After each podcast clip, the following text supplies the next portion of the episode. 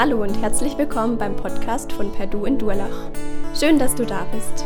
Wir wünschen dir, dass Gott die nächsten Minuten gebraucht, um zu dir zu sprechen. Viel Freude dabei.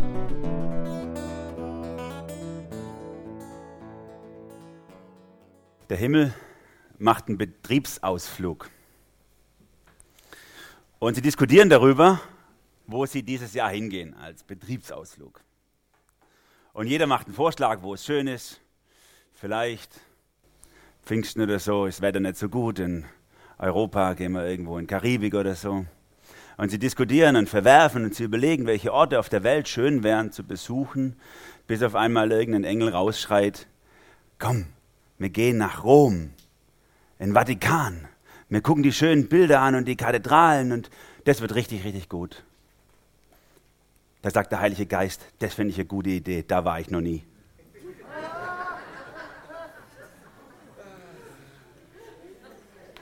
Genauso habe ich auch reagiert, als Susanne mir den Witz zum ersten Mal erzählt hat. Aber eigentlich ist es nicht zum Lachen. Eigentlich ist es nicht zum Lachen. Denn wie wir schon gehört haben vorher, der Heilige Geist an Pfingsten kam, um Kirche, Gemeinde Gottes zu gründen. Und er hat die Grundlage geschaffen, dass wir über Konfessions- und Ländergrenzen und Völkergrenzen hinweg zusammen glauben können. Das war ja dieses Wunder in Apostelgeschichte 2, dass die Leute auf einmal Mut hatten zu predigen und jeder hat sie in seiner Sprache gehört. Und dann fangen wir mit so Witzen wieder an, schöne Mauern aufzubauen zwischen uns. Gell? Wir, die guten Protestanten und die Katholiken, naja. Und so. Heute geht es natürlich an Pfingsten um den Heiligen Geist. Und ich muss ehrlich sagen, ich habe mir ein bisschen schwer getan in der Vorbereitung auf diese Predigt, weil ich finde, dass man es nur falsch machen kann, wenn man über den Heiligen Geist spricht. Für manche von euch wird es vielleicht heute eher so, kenne ich. Andere geht es nicht weit genug, andere geht es vielleicht zu weit. Und es liegt daran, dass wir ganz unterschiedliche Herangehensweisen haben. Manche, so hat man vor einigen Jahren, habe ich das so gehört, haben gesagt, die Leute, die in die Landeskirche gehen, die betonen bei Gott immer den Vater. Na, Gott, so, lieber Gott, wir glauben an Gott und so. Die Charismaten und die Pfingstler, die betonen immer den Heiligen Geist. Und die Pietisten, und wir sind ja hier in einem pietistischen Verein, die betonen immer Jesus. Denen ist Jesus wichtig. Aber eigentlich ist ja alles Gott. Nur, ich glaube, dass das gar nicht mehr gilt heute, diese Einteilung, sondern heute sitzen hier aus allen Lagern Leuten. Manche, die haben richtig tiefe Erfahrungen mit dem Heiligen Geist gemacht. Und die würden sich wünschen, dass das, was sie an Geistesgaben in ihrem Leben praktizieren, dass das hier richtig Feuer äh, ausbreiten würde. Und andere, die kriegen schon Gänsehaut, wenn man nur drüber redet. Die haben Angst, was da alles kommen könnte. Und andere, ähm, die sagen, ja, es ist einfach nur wichtig, dass wir Jesus betonen und ihn ins Zentrum stellen. Und deswegen, wenn ich heute darüber spreche, über den Heiligen Geist, ein Text aus dem Korintherbrief, dann hoffe ich einfach, dass ich euch herausfordern kann, uns wieder auf das Zentrum zu besinnen, auf das, was uns eint. Denn dafür ist der Heilige Geist gekommen, um uns zu einen, über alle Grenzen hinweg. Zwei Erlebnisse haben mir diese Woche Mut gemacht dazu. Zum einen hatte unser Sohn Geburtstag gefeiert und unsere fast jüngsten Töchter haben darüber diskutiert, wer wohl alles kommt zum Geburtstag von ihm. Und dann sagt die eine so, äh, einfach so spontan so, ich glaube, der Heilige Geist kommt. Und dann sagt die andere, hey, du spinnst ja, der ist ja immer da. Ja. Ich gedacht, ja, wie einfach. Er ist einfach immer da. So, Kindermund tut Wahrheit kund. Und das andere Erlebnis war für mich persönlich diese Woche, wo ich gemerkt habe, wie der Heilige Geist, der schon viele Wochen an mir arbeitet, eine bestimmte Sache aus meiner Alltagsroutine äh, auszumerzen, weil sie nicht gut tut, wie das diese Woche so gegriffen hat. Und auf einmal konnte ich es einfach auslöschen. Und das war gut. Und ich habe gedacht, ja, das ist das, was mich ermutigt, wenn wir über den Heiligen Geist sprechen. Er ist immer da, er ist heute da, ihr hört ihn, ich höre ihn, ob wir es richtig wahrnehmen oder nicht. Und er rührt einfach in unserem Leben rum und macht was Gutes draus, verändert uns, arbeitet an uns. Und das ist das, was Hoffnung macht. Pfingsten ist ja ein Fest, von dem viele gar nicht wissen, warum wir es feiern. Neue, neueste Umfrage, die ich gesehen habe, 47 Prozent der Deutschen wissen immerhin, warum wir Pfingsten feiern. Aber alle anderen haben keine Ahnung oder die Antworten, die sie geben, sind witzig. Na, 12 Prozent der Deutschen haben zum Beispiel gesagt, im Pfingsten feiern wir die Himmelfahrt Marias.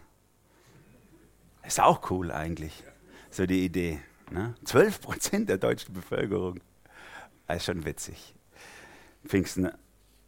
Aber was vielleicht noch trauriger ist, dass auch viele von den Leuten, die sonntags in die Kirche rennen, zumindest vielleicht an den hohen Feiertagen, zwar in ihrem Glaubensbekenntnis das vielleicht noch mitsprechen können, ich glaube an den Heiligen Geist, heilige christliche Kirche, Gemeinschaft der Heiligen und so weiter, aber es nicht glauben im Herzen. Dass Gott in Form des Heiligen Geistes auf diese Erde kam und in dir und in mir lebt. In der Einladung haben wir es gehört, Pfingsten kommt von diesem griechischen Wort für 50. 50 Tage nach Ostern feiern wir jetzt Pfingsten. Zehn Tage ist es her, dass wir Himmelfahrt gefeiert haben. Zehn Tage ist es her, dass Gott, der Sohn, in den Himmel gegangen ist und er nun nicht mehr bei den Jüngern war. Und zehn Tage später zieht Gott, der Heilige Geist, in die Herzen der Jünger ein. Und sie werden von ihm geführt. Ich finde es so cool, wie Jesus das ankündigt im Evangelium, wo er sagt, hey, ich muss gehen. Ich, ich muss gehen. Denn wenn ich nicht gehe, dann kann der nicht kommen. Und die Jünger, die wollten nicht, dass er geht. Die wollten so gern das, was sie von Gott erlebt haben und anfassen konnten, die wollten es gerne behalten. Aber Jesus hat darüber hinaus gesehen. Er hat gewusst, ich kann als Mensch immer nur an einem Ort gleichzeitig sein. Und ich kann nicht jeden einzelnen Gläubigen führen, sondern kann nur Vorbild sein, anstoßen, vorbereiten. Aber das Eigentliche, das kommt noch. Und das Eigentliche kam an Pfingsten mit dem Heiligen Geist. Auf einmal ist Gott nicht mehr nur wie im Alten Testament an einem ganz bestimmten Ort. Da war Gott sehr statisch, zumindest gedacht für die Gläubigen, im Tempel, da musste man hingehen. Gott wurde dann in Christus Mensch und er war sehr flexibel unterwegs bei den Leuten. Und nun schreitet er in der Offenbarung von seinem Wesen fort. Im Heiligen Geist kommt Gott dynamisch. In jedem Einzelnen. Auf einmal ist jeder einzelne Gläubige ein Tempel. Wenn du zu Gott gehörst, ein wiedergeborenes Kind Gottes bist, dann wohnt der Heilige Geist in dir. Du bist der Tempel. Diese Geschichte, wir haben sie vorher gehört, Apostel 2, hat begonnen am Pfingsten. Und jetzt können wir Gott durch den Heiligen Geist in uns auf einmal von der Seite kennenlernen, wie ihn vorher nie jemand kennenlernen konnte. Wir können ihn entdecken, wie er von innen ist, wie er persönlich ist, nicht nur an dem, was er tut und was er gemacht hat und wie er wirkt, sondern wie er ist. Wie gut wäre es, so eine Beziehung zu haben. Ich habe das gedacht, als ich einen Kommentar gehört habe über die Europawahl neulich. Da hat einer gesagt, hat mal ein paar Namen aufgezählt von den Politikern, und hat gesagt, welche Sau kennt die eigentlich? Wen von denen kennt ihr wirklich? Wenn ich, wenn ich euch jetzt fragen würde, wie viele von den Politikern kennt ihr, ähm, vielleicht würdet ihr zwei, drei Namen hinkriegen von den Europapolitikern, aber vielleicht nur wenige von uns ein paar mehr. Weil sie sind weit weg. Die habe ich noch nie im Aldi getroffen hier. Oder? kaufen Ja, gut. Die kaufen nur auf dem Wochenmarkt ein, natürlich. Also. Gleichzeitig, also ich habe meinen Kreuzle, meine Frau und wir haben unser Kreuzle halt bei der, bei der Partei unserer Wahl gemacht. Und ist ja klar, die Leute, wer die repräsentiert, wer kennt die? Gleichzeitig war ja auch Gemeinderatswahl und da bist du ja erschlagen worden von den vielen Namen, die du dann als Möglichkeiten hast. Aber da habe ich dann doch eine ganze Reihe gekannt. Das waren Lehrer von der Schule unserer Kinder. Das waren vielleicht Leute, die, mit denen ich mal dienstlich zu tun hatte hier im Ort oder so. Man kennt sie schon ein bisschen, aber wenn ich ehrlich bin, auch nicht wirklich richtig sondern halt mal gesehen, halt mal Hallo gesagt, findet man nett oder nicht so nett. Ne? Einen einzigen auf der Liste kannte ich besser. Warum? Weil ich viele Jahre mich mit ihm getroffen habe, regelmäßig mit ihm geredet habe, versucht habe, von ihm zu lernen. Bei dem wusste ich, was ich wähle. Das war der einzige, von dem ich wusste, was ich wähle. Ne? Ich habe gedacht, wie schön wäre das doch eigentlich, alles so zu kennen. Dann würde ich wirklich wissen, was ich wähle. Ansonsten kreuze ich, kreuz ich halt an nach, das Gesicht gefällt mir, der hat eine Jacke an auf seinem Foto, das mache ich nicht. Der macht das Gesicht so, den nehme ich nicht oder so. Oder manchmal auch aus Mitleid, nachdem seine Plakate werden immer rumgerissen, den kreuze ich an.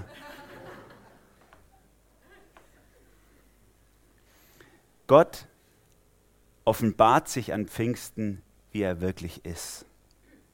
Nicht nur an einem Ort, nicht nur als Mensch unter uns, sondern in jedem einzelnen Gläubigen. Und du darfst eine Beziehung zu Gott haben, die an Qualität über alles hinausgeht, was jemals war. Wenn wir jetzt miteinander diesen Abschnitt lesen, 1. Korinther Kapitel 2, Vers 12 bis 16, dann ist das der Hintergrund bei Paulus. Gott offenbart sich uns und was verändert es in unserem Leben? Lasst uns mal anschauen. Wenn ihr eure Bibel dabei habt, könnt ihr reinlesen. 1. Korinther Kapitel 2, ab Vers 12. Wir aber haben diesen Geist erhalten, den Geist, der von Gott kommt, nicht den Geist der Welt. Darum können wir auch erkennen, was Gott uns in seiner Gnade alles geschenkt hat. Und wenn wir davon reden, tun wir es mit Worten, die nicht menschliche Klugheit, sondern der Geist Gottes uns lehrt.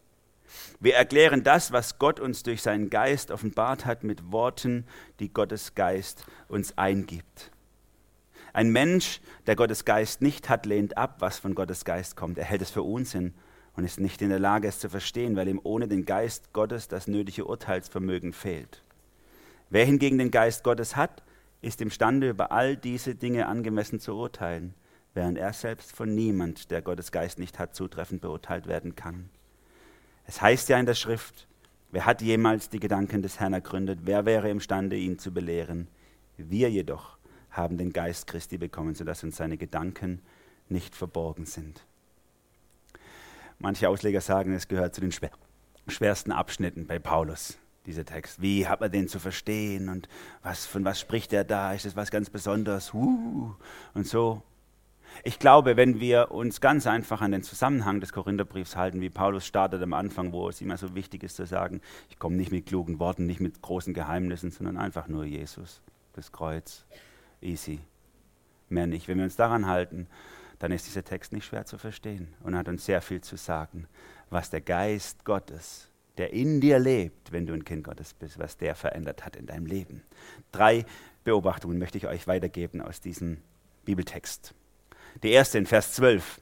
Wir erhalten den Geist, den Heiligen Geist, um zu erkennen. Wir erhalten den Heiligen Geist, um zu erkennen. Wir aber haben diesen Geist erhalten, den Geist, der von Gott kommt, nicht den Geist der Welt. Darum können wir auch erkennen, was Gott uns in seiner Gnade alles geschenkt hat. Der Geist Gottes ist uns gegeben, ist dir gegeben, damit du erkennst. Vielleicht war der schon mal im Kino.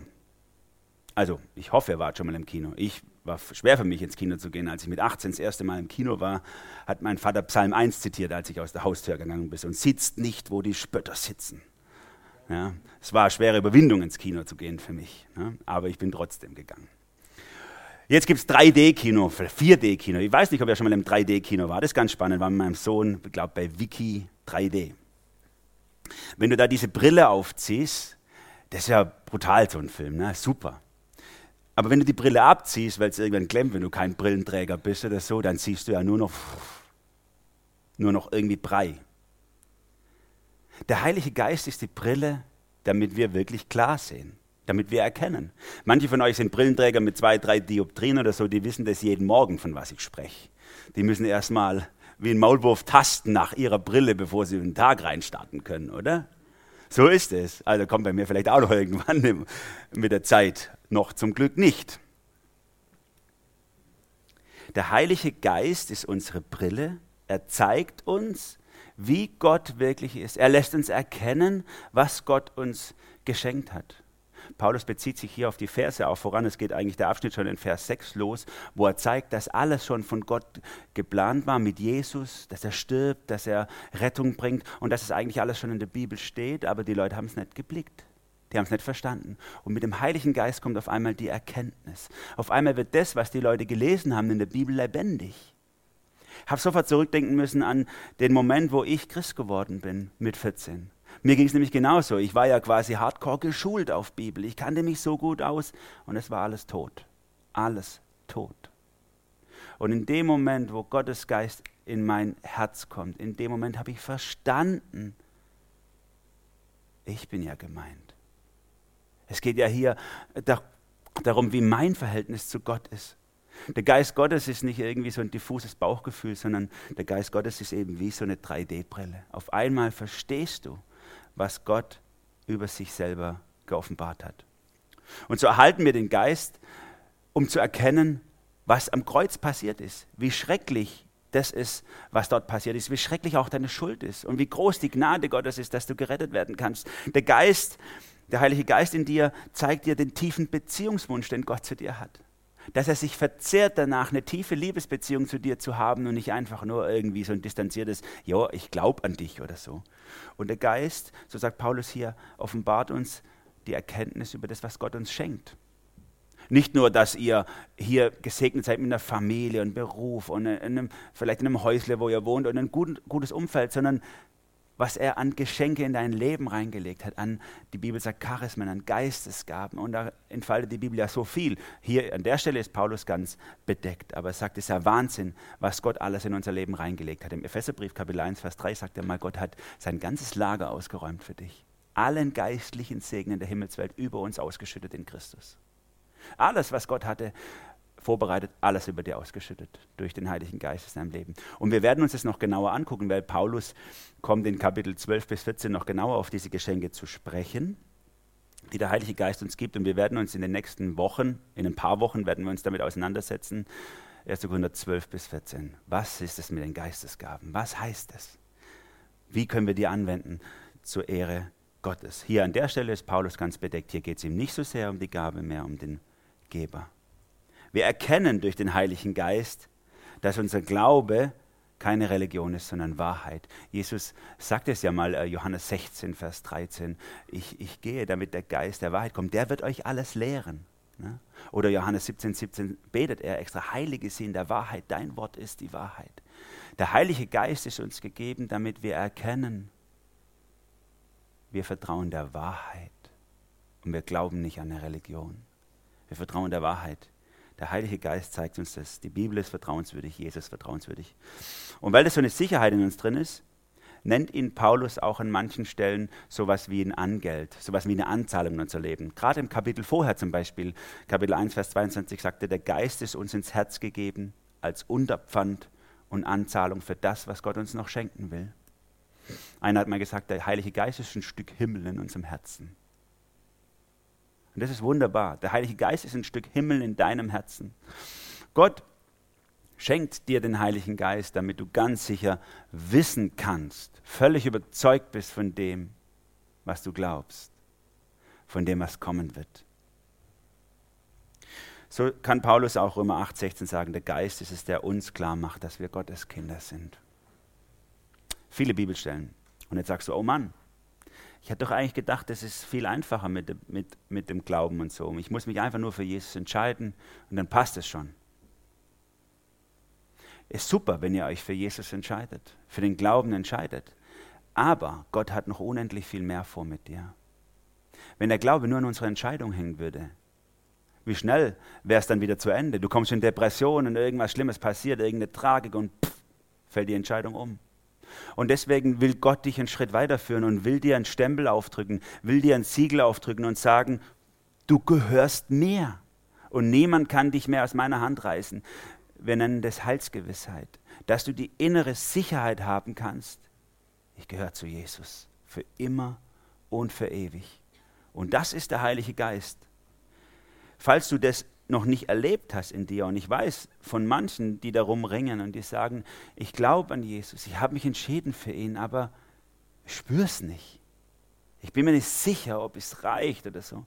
Wenn es bei dir so ist, dann hör nicht auf zu beten. Kann ich dir nur empfehlen, hör nicht auf zu beten, bis Gott dir seinen Stempel aufdrückt und sagt, es hängt nun nicht länger an deiner Entscheidung, sondern an meiner Entscheidung für dich.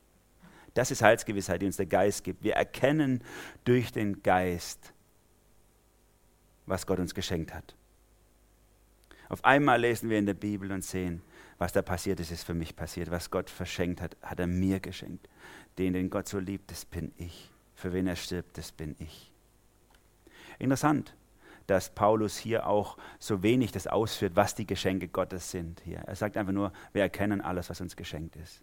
Ihm ist so wichtig, dass wir uns zuerst erfreuen an dem Geber und nicht an den Gaben. Zehn Kapitel später kommt er erst auf die Gaben zu sprechen.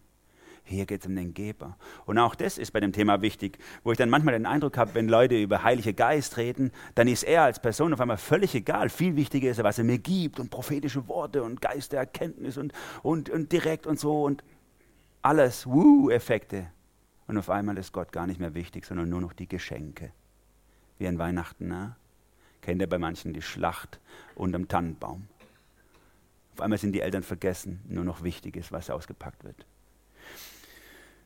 Letzte Woche beim Geburtstag unseres Sohnes hat er mir das so vor Augen gemalt, wo ich so beobachtet habe am Tisch, wie er die Geschenke ausgepackt hat, der Familie und der Verwandtschaft. Es sind einige gekommen und er hat wirklich so viele Geschenke äh, gehabt, er hat sich ja gar nichts gewünscht. Er ist da so irgendwie, äh, äh, sage ich mal, zurückgehalten und keine Wünsche, aber er hat einen Haufen Zeug gekriegt und manches war monetär gesehen sehr wertvoll und anderes nicht.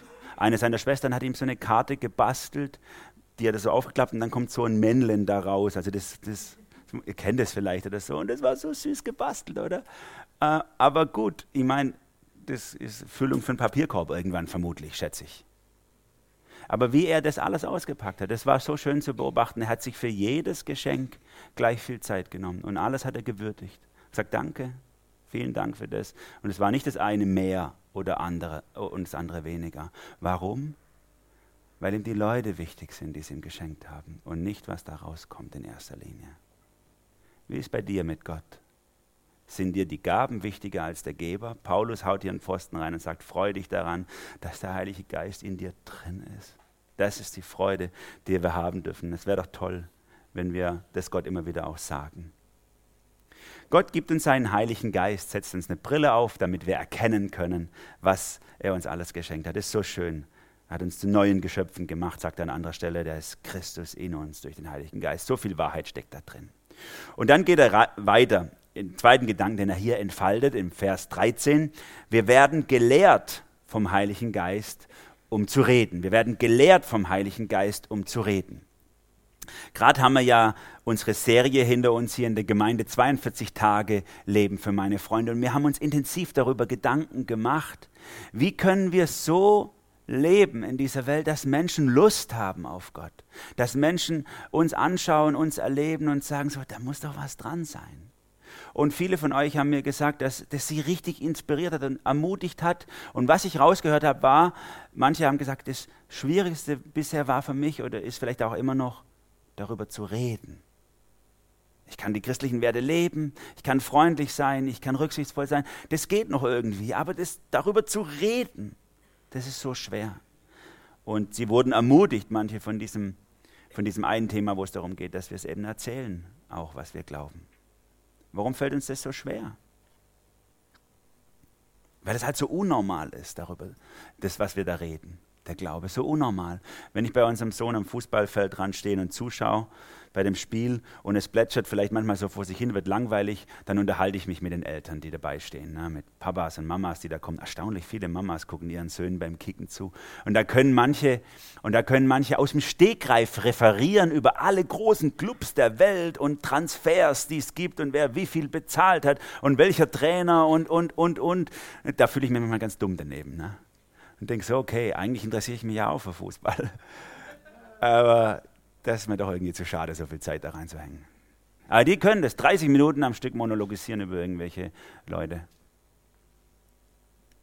Warum fällt uns das im Glauben so schwer? So aus dem Stegreif. Feuerwerk abbrennen. Ich vermute, dass wir manchmal gehemmt sind, weil wir denken, wir müssten so ganz besondere Worte finden. So kluge Worte, so gute, so treffende Worte. So Worte, die den anderen überzeugen die so, ne?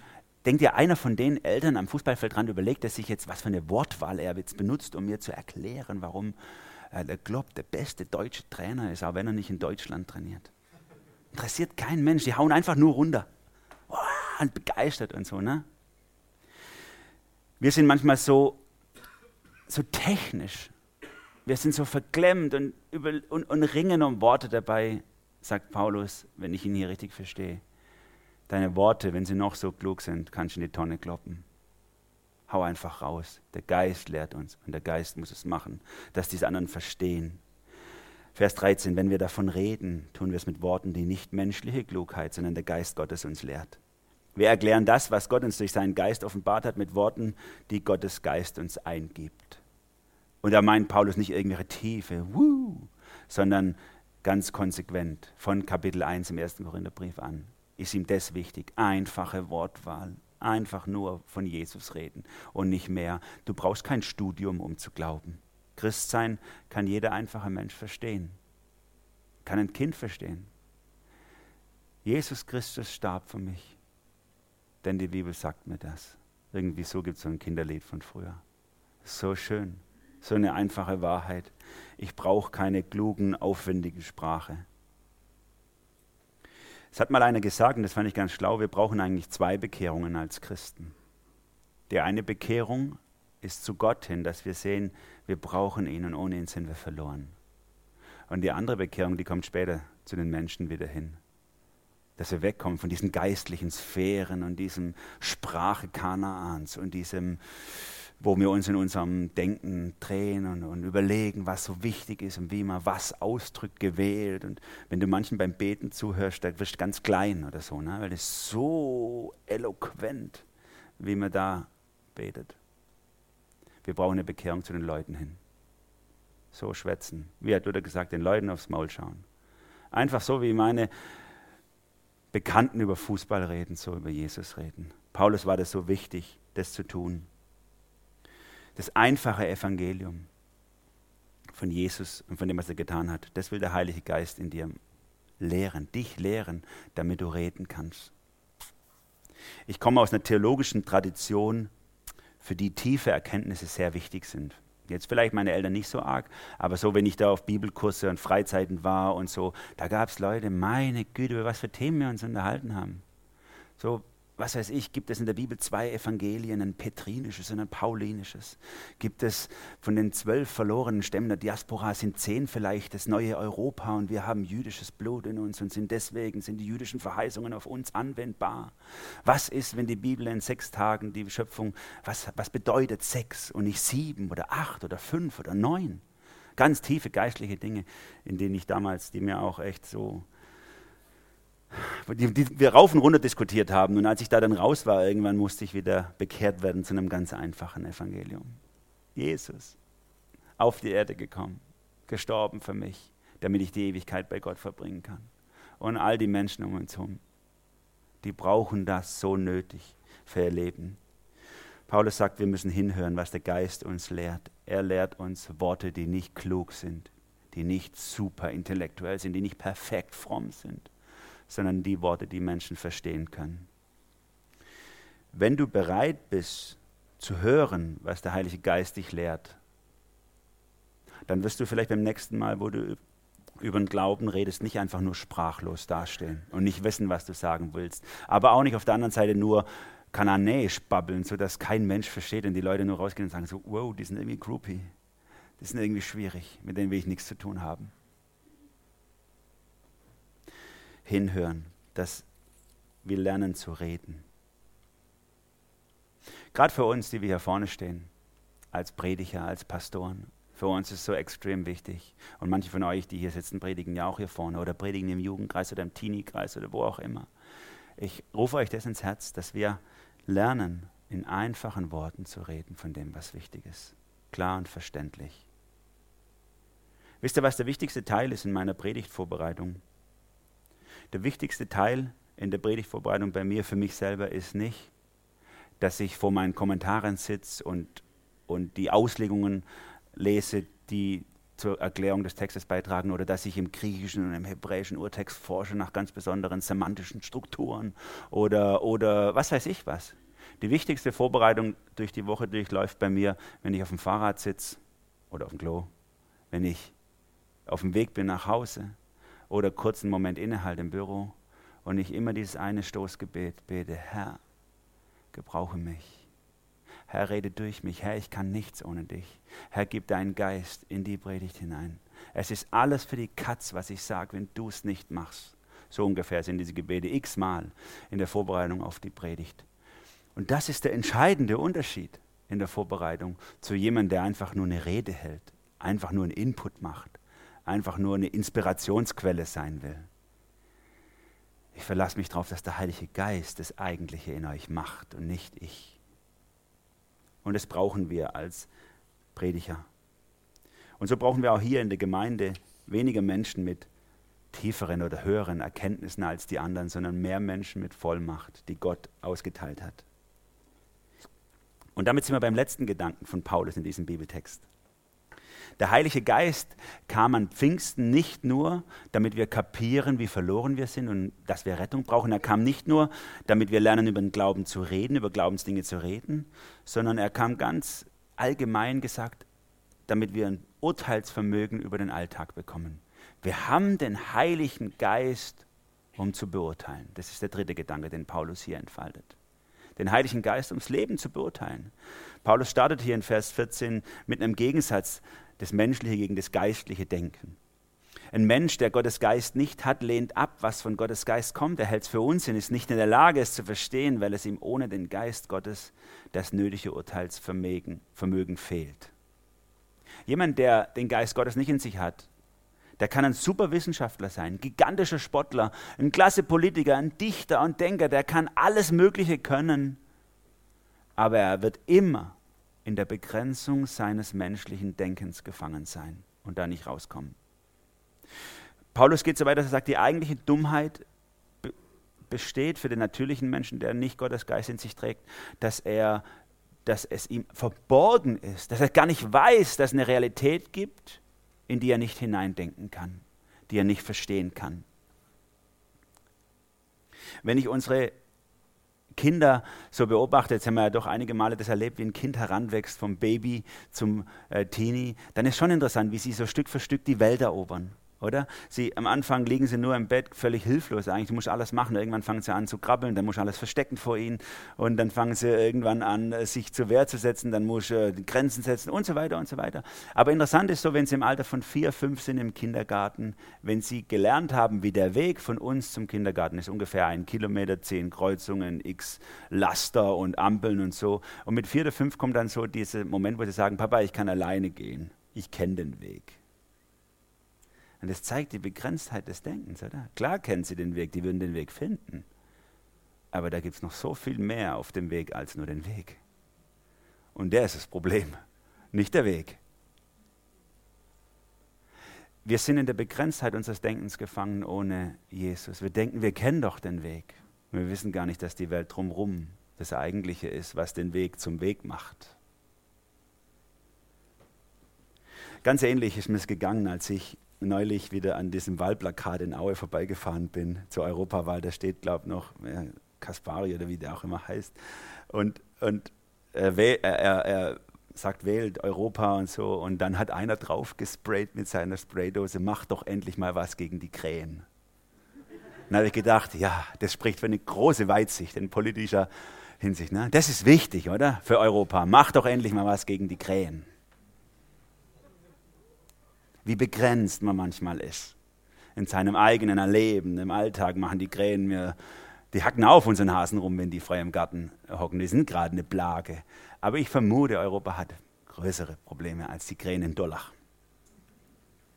Wie begrenzt wir manchmal sind und denken, das ist das eigentlich Wichtige.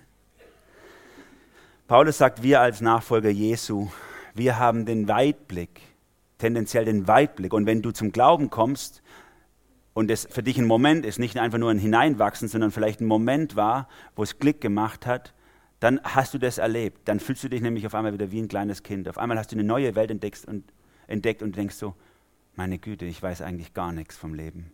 Ich weiß eigentlich gar nichts. Es hat sich was völlig Neues für mich aufgetan. Ich muss alles wieder neu lernen, weil die Welt nur in der Relation zur göttlichen Wirklichkeit verstehbar ist. Nur auf dem Hintergrund von der Ewigkeit können wir die Welt überhaupt richtig betrachten. Wir können zwar auch als Leute, die keinen Geist Gottes in uns tragen, die Bibel theoretisch lesen. Luther hat es die Claritas externa genannt, die äußere Klarheit der Schrift. Die kann jeder lesen, den grammatischen Zusammenhang kann man verstehen, die Sätze. Aber dass es zum Leben wird, braucht es die Claritas interna, die interne Klarheit, der Heilige Geist, der dir sagt, du bist gemeint. Es geht um dich und die vielen Leute, die jedes Jahr zur Kirche hinaus konformiert werden, die zeigen ja, dass ein paar auswendig gelernte Bibelverse unter Umständen gar nichts verändern. Gar nichts. Es braucht den Heiligen Geist. Wir können durch den Heiligen Geist erst richtig beurteilen, was im Leben wichtig ist und was zählt. Vers 15. Wer hingegen den Geist Gottes hat, ist imstande, über alle diese Dinge angemessen zu urteilen, während er selbst von niemandem, der Gottes Geist nicht hat, zutreffend beurteilt werden kann ein krasser Satz eigentlich. der super hochmütig wäre, wenn er nicht in der Bibel stehen würde, oder? So, ich kann alles beurteilen, niemand kann mich beurteilen. Ne? Also, Paulus ist es wichtig auch, ähm, das im Zusammenhang zu sehen. Es geht nicht darum, dass wir alles im Leben Ahnung haben und die anderen haben keine Ahnung vom Leben, sondern wenn es um geistliche Dinge geht, um die Wirklichkeit, um das, was zählt, dann haben wir den Zugang zu dem, was Gott uns offenbart hat und wie Gott die Welt sieht. Ne? Und zwar dauerhaft durch den Geist. David betet noch im Alten Testament, Psalm 50, Herr, nimm deinen Geist nicht von mir. Er hat das im Alten Testament, haben sie es noch erlebt, dass Gott seinen Geist nur für einen Moment gibt, für einen bestimmten Auftrag. Und mit Pfingsten ist was Neues entstanden. Auf einmal können alle Christen für alle Zeit und alle Ewigkeit den Geist Gottes in sich tragen. Gott in dir. Und deswegen werden wir von niemand beurteilt. Und das ist die Ermutigung Paulus an dich, dass er sagt, hey, Du stehst nicht unter dem Urteil von Menschen. Leute können noch so klug sein, fünf Doktortitel, aber wenn es um wesentliche Dinge geht, um den Glauben, um geistliche Dinge, was rettet in Zeit und Ewigkeit, dann kannst du sagen, und wenn sie dich das für lächerlich halten, zeigt es nur die Begrenztheit ihrer Gedanken. Zeigt nur, dass sie denken, ich kenne ja den Weg. Dass sie denken, es geht um die Krähen. Das ist der Gedanke von Paulus. Und deswegen ist es ein Mutmacher eigentlich hier. Rede von Jesus. Rede von Jesus. Und wenn Leute es nicht verstehen, was du sagst, dann liegt es an der Begrenztheit ihres Denkens. Manchmal liegt es auch daran, dass wir vielleicht die Begrenztheit unserer sprachlichen Fähigkeit, aber oft liegt es auch daran, dass sie es einfach nicht verstehen können. Es ist auch nicht bösartig gemeint von ihnen. Sie können es einfach nicht verstehen, denn es ist ihnen verschlossen. Wir selber aber können alles beurteilen, sagt Paulus. Und er meint dazu natürlich in Rückbezug auf Vers 14 alle geistlichen Dinge. Was rettet? Das können wir beurteilen. Gott hat seinen Sohn gegeben, durch den wir Rettung haben. Für die, die nicht glauben, die den Geist Gottes nicht tragen, ist es die größte Dummheit, sagt Paulus. Die denken, wie dumm muss man sein, sowas zu glauben. Für die, die den Geist Gottes in sich tragen, ist es eine Kraftquelle, eine Freude. Und so unterstützt Paulus seinen Gedankengang am Schluss hier mit dem Zitat aus dem Alten Testament. Vers 16. Es heißt ja in der Schrift, wer hat jemals die Gedanken des Herrn ergründet? Wer wäre je imstande, ihn zu belehren? Wir jedoch haben den Geist Christi bekommen, sodass uns seine Gedanken nicht verborgen sind. Paulus zitiert Jesaja 40, Vers 13. Braucht Gott Ratgeber? Rhetorische Frage. Natürlich nicht. Gott weiß alles. Er braucht deinen Rat nicht. Er braucht keinen Rat von irgendjemandem. Er weiß einfach alles. Und jetzt kommt das Neue, was Paulus hinzufügt. Er sagt, ja, aber wenn Gott in dir lebt, durch den Heiligen Geist. Brauchst du dann Ratgeber, wenn es um geistliche Dinge geht? Nein, denn der Geist Gottes lehrt es dich. Der Geist Gottes gibt dir Urteilsvermögen, weil Gott selber in dir wohnt. Weil auf einmal Gott in dir drin ist, kannst du das Wesen Gottes von innen her betrachten, kannst du verstehen, um was es geht im Leben, kannst du verstehen, was Gott will und was rettet in Ewigkeit. Und Paulus ist es, dieser Gedanke so wichtig, dass er ihn unterstreicht mit einem Zitat aus dem Alten Testament. Und auch damit macht er was ganz Wichtiges. Er sagt damit, der Heilige Geist und das, was an Offenbarung in unser Leben reingesprochen wird, muss sich mit dem decken, was in der Schrift steht. Sehr interessant, dass er damit abschließt mit dem Schriftzitat. Denn auch gerade bei diesem Thema Heiliger Geist, wenn ich mit manchen Leuten diskutiert habe schon, dann merke ich, sie sind irgendwo auf einer Ebene angekommen, wo auf einmal ähm, die Bibel gar nicht mehr wichtig ist. Wir hatten einen, einen, Jugendlichen hier bei uns vor vielen Jahren, bei uns in der, äh, in der Jugend, der ist heute hier in der Nähe Worship-Pastor von der Gemeinde, der, äh, der hatte als 16-Jähriger bei uns in der Jugend, ist ihm das so klar geworden, dass Gott eigentlich ähm, durch die Bibel zu uns spricht und dass es deswegen die Herausforderung ist, auch im Wort Gottes zu lesen, damit wir hören, was er sagen kann. Und er hat immer darunter gelitten und damit gekämpft, dass er es nicht hinkriegt dass er mal schafft und mal schafft es nicht und so. Und, er, und irgendwann ist er freudestrahlend zu mir gekommen und hat er gesagt so, Emanuel, jetzt habe ich die Lösung gefunden. Gott hat mir klar gemacht, ich brauche nie wieder in der Bibel zu lesen, sondern er redet direkt zu mir. Oder vielleicht kennt ihr Bewegungen wie Wort und Geist, eine, wirklich eine, eine Bewegung, die so großen Wert legt auf den Heiligen Geist und dabei von der Bibel wegrutscht. Ich habe eine Predigt zugesandt bekommen von, der, von so einer Gemeinde, wo die äh, Frau dort sagt im, in dieser Predigt, früher in unserem Babystadium, da haben wir auch noch die Bibel gelesen. Ja? Aber heute sind wir reif geworden im Glauben. Heute spricht Gott direkt zu uns. Wir brauchen die Bibel nicht mehr. Das ist für die Leute, die unmündig sind. Wir haben Menschen hier in der Gemeinde, die Verwandte haben in solchen Gemeinden und die wissen, was das für ein Elend ist, wenn du mal da bist und nicht mehr korrigiert werden kannst. Weil was willst du noch sagen, wenn jemand direkt immer weiß, was Gott denkt und du niemals ihn korrigieren kannst an der Bibel? Paulus will damit nichts zu tun haben. Und deswegen ist das, was er sagt, nicht irgendwie frei in der Luft schwebend, sondern er begründet es mit einem Zitat aus dem Alten Testament. Und er sagt, schau mal, es steht in der Bibel. Ein Drittel der gesamten Paulusworte in seinen 13 Briefen des Neuen Testamentes sind entweder direkte, indirekte Zitate oder Anspielungen aufs Alte Testament. Er lebt in der Bibel. Und er saugt sich die Sachen nicht aus seinem Bauchgefühl raus. So bindet sich der Heilige Geist an das Wort Gottes. Und wenn wir Leute haben bei uns, die auf den Heiligen Geist hören möchten, dann möchte ich euch das sagen. Ich finde es super, auf den Heiligen Geist zu hören und unter Führung des Geistes zu stehen. Aber der Geist wird nie dem Wort widersprechen. Wenn es nicht in der Bibel steht, dann war es nicht der Geist, der dir es eingegeben hat. Ich möchte zum Schluss kommen. Paulus an dieser Stelle im ersten Korintherbrief ist ganz konsequent im Umgang mit den Korinthern. Er hat diesen Brief geschrieben an die Korinther, weil denen irgendein Futz quer liegt. Die haben irgendwie irgendwas verwechselt. Auf einmal sind ihnen die Gaben wichtiger als der Geber. Bei Predigt ist ihnen Rhetorik und Argumentation und Feuerwerk wichtig. Bei, äh, äh bei den, bei den äh, in der Gemeinde und so ist ihnen wichtig, dass es besonders, besonders ähm, ähm, ähm, Hu-Gaben sind, prophetisches Reden, Sprachengabe, alle Sachen, die irgendwie übernatürlich sind, sind auf einmal für sie in den Mittelpunkt gerückt. Und Paulus will sie zurückholen. Er sagt, Leute, euer Problem ist, ihr seid fixiert auf äußere Dinge. Ihr seid fixiert auf äußere Dinge.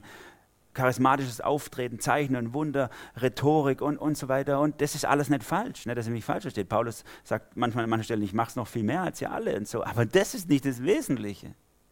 Sondern ich hole euch zurück zu der inneren, ja, zum inneren Kern des Glaubens. Und im Inneren geht es darum, ich freue mich an Gott, dass er seinen Geist in mich reingegeben hat. Ich bin abhängig von der Offenbarung Gottes durch seinen Geist. Ich binde mich an sein Wort. Das, was Paulus hier schreibt, ist irgendwie eine Absage an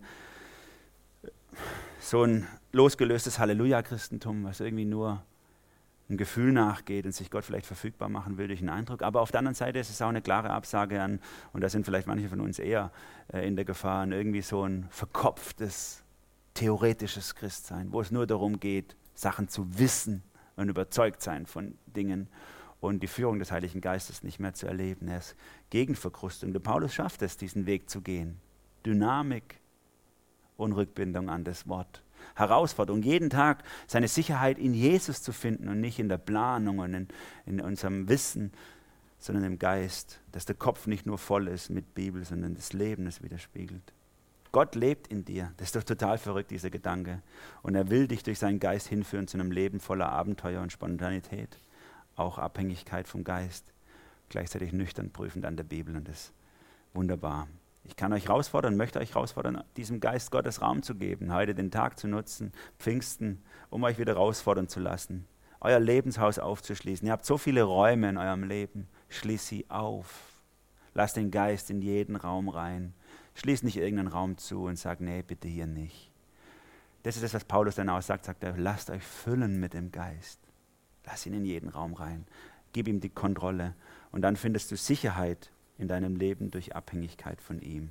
Freude, Abenteuer, all das, wonach wir uns im Grunde sehnen, ist im Geist Gottes verborgen. Amen. Jesus, wir danken dir, dass du deinen Geist in uns reingegeben hast, Herr. Und wir können manches nicht begreifen, es ist uns zu hoch, was da wie passiert ist. Und wie kann das sein, dass etwas in uns drin lebt, eine Wirklichkeit, die metaphysisch ist?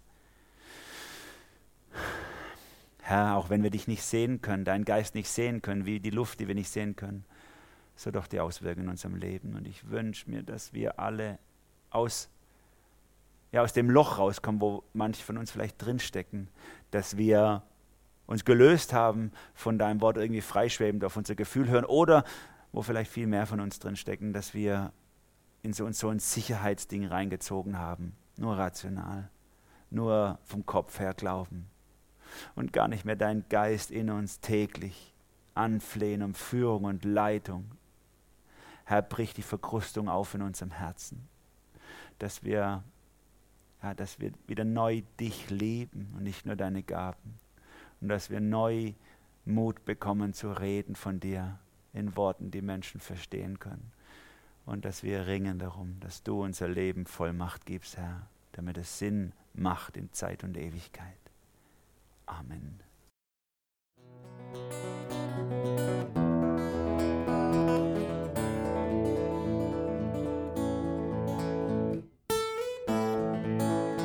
Wir hoffen, der Podcast hat dir weitergeholfen. Falls du noch Fragen hast, besuche gerne unsere Homepage unter www.per-du.church. Hier findest du alle wichtigen Infos zur Gemeinde und zum Glauben. Tschüss und bis zum nächsten Mal.